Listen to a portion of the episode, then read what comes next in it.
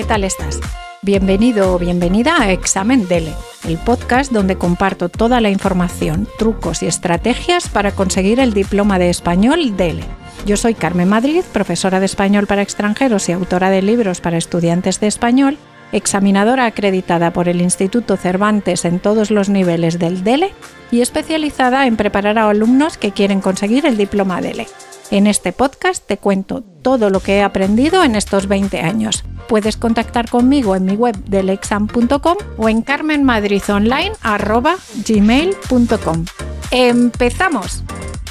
Hola delecasteros y delecasteras. Como cada martes, hablamos del examen DELE o del vocabulario. En esta ocasión vamos a hablar de vocabulario B2C1 para preparar el examen DELE. El tema del vocabulario de hoy es el teletrabajo y las ciudades.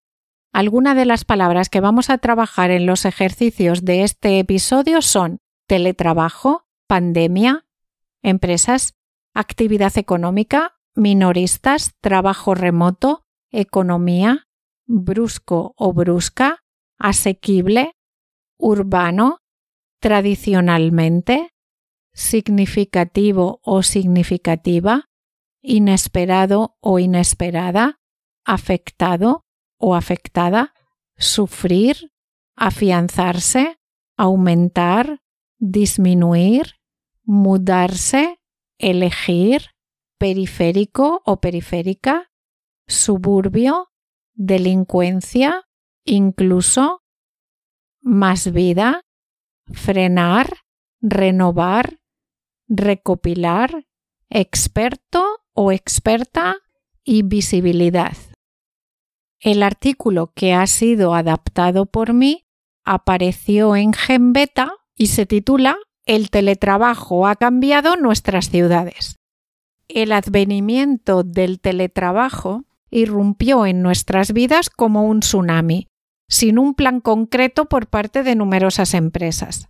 La imperiosa necesidad de quedarnos en casa debido a la pandemia sanitaria nos impulsó a mantener la actividad económica sin frenarla por completo. Como señala el reciente análisis del New York Times, ante cambios significativos en los lugares de trabajo, economistas, psicólogos, sociólogos y otros académicos suelen requerir un tiempo considerable para recopilar datos sobre sus impactos.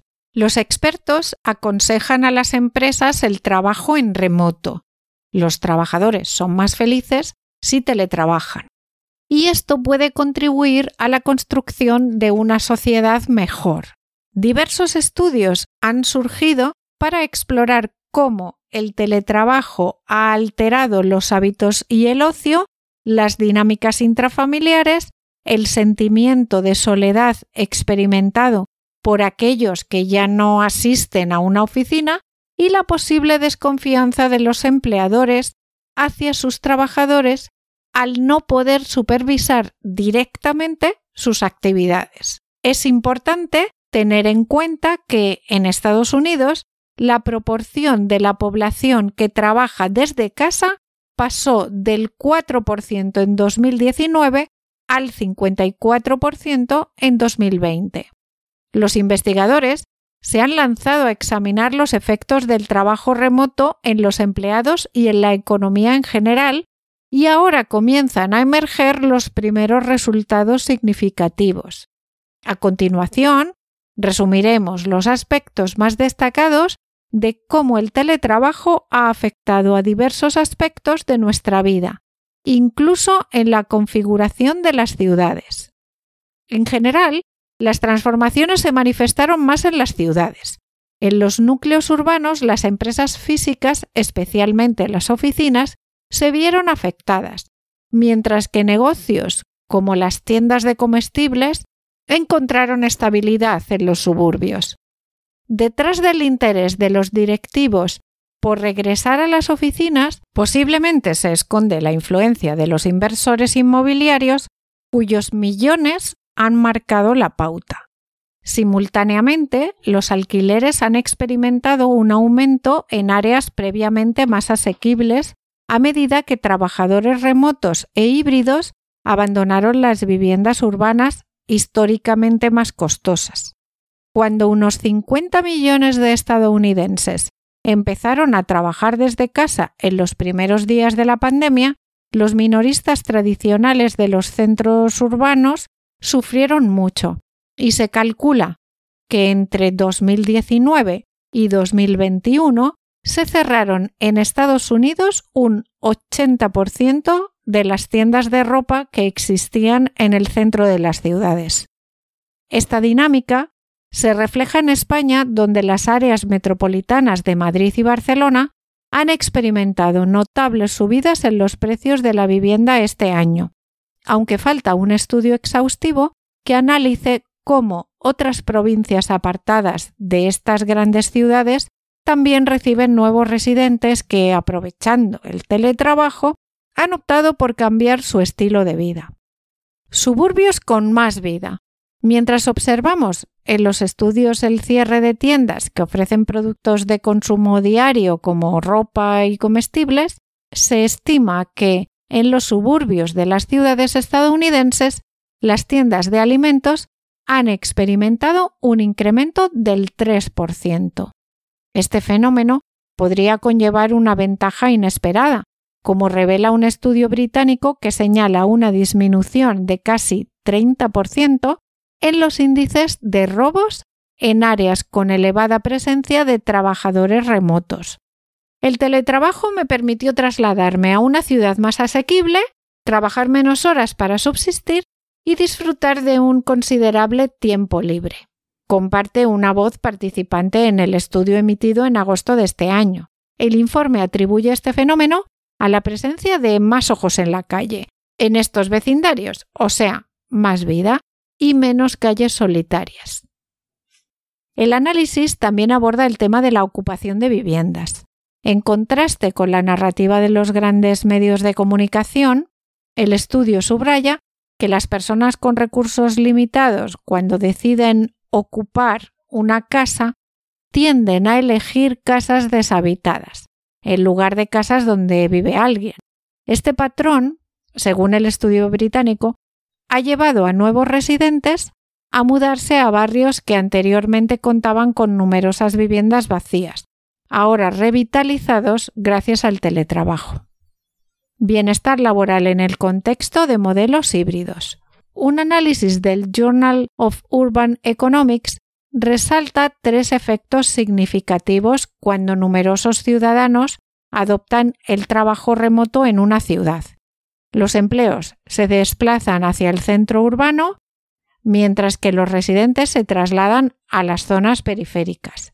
La congestión del tráfico disminuye, al igual que los tiempos de viaje, y los precios inmobiliarios medios experimentan descensos en las áreas centrales y aumentos en la periferia. Los beneficios del teletrabajo para el bienestar son notables. Aquellos que pueden adoptar esta modalidad disfrutan de ahorros significativos en tiempo de viaje y tienen la oportunidad de mudarse a vecindarios más asequibles. Simultáneamente, quienes continúan trabajando en oficinas experimentan mejoras en su bienestar gracias a tiempos de viaje más cortos, un acceso mejorado a oportunidades laborales y la reducción de los precios promedio de bienes raíces. La consultora McKinsey, por su parte, subraya cómo las ciudades superestrella fueron epicentro del crecimiento global durante más de dos décadas.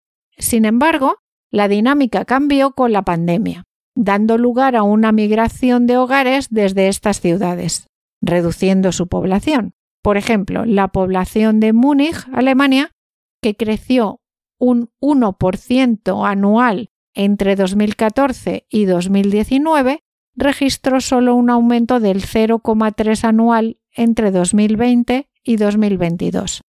En el caso de Nueva York, su núcleo urbano perdió el 5% de su población desde mediados de 2020 hasta mediados de 2022, mientras que San Francisco experimentó una pérdida del 7%. Como ya sabes, puedes suscribirte al podcast por 5 euros al mes o 5,3 dólares o 4,3 pounds, libras esterlinas, para ayudar al podcast o para conseguir los dos PDF de ejercicios al mes. Los ejercicios que vas a encontrar relacionados con este episodio son, en primer lugar, todas las palabras que he mencionado al principio del podcast. Después, la transcripción del texto. El primer ejercicio es un ejercicio de sinónimos. El segundo ejercicio comparamos zona residencial y suburbio. En el ejercicio 3 colocamos las palabras que hemos aprendido en frases. En el ejercicio 4 hay que escribir un resumen del artículo. En el ejercicio 5 tienes que elegir la opción correcta para los huecos que hay en el texto. En el ejercicio 6 puedes ver una fotografía y tienes que simular que estás en los 20 minutos de preparación para el examen oral del DLB2. Después encontrarás todas las soluciones a los ejercicios. Muchísimas gracias y nos vemos el próximo martes con otro episodio sobre el examen DELE. Y por supuesto, si tienes alguna pregunta sobre el examen DELE, sobre gramática o vocabulario o cualquier tema relacionado con la enseñanza o aprendizaje del español como segunda lengua, no dudes en contactar conmigo en mi correo carmenmadridonline.gmail.com o en mi página web deleexam.com donde además de estos podcasts encontrarás cursos para preparar el examen de la individualmente o en grupo, libros y muchas cosas más. Muchas gracias y hasta el próximo día. Así que, ¿estás listo para demostrar tu nivel de español al mundo?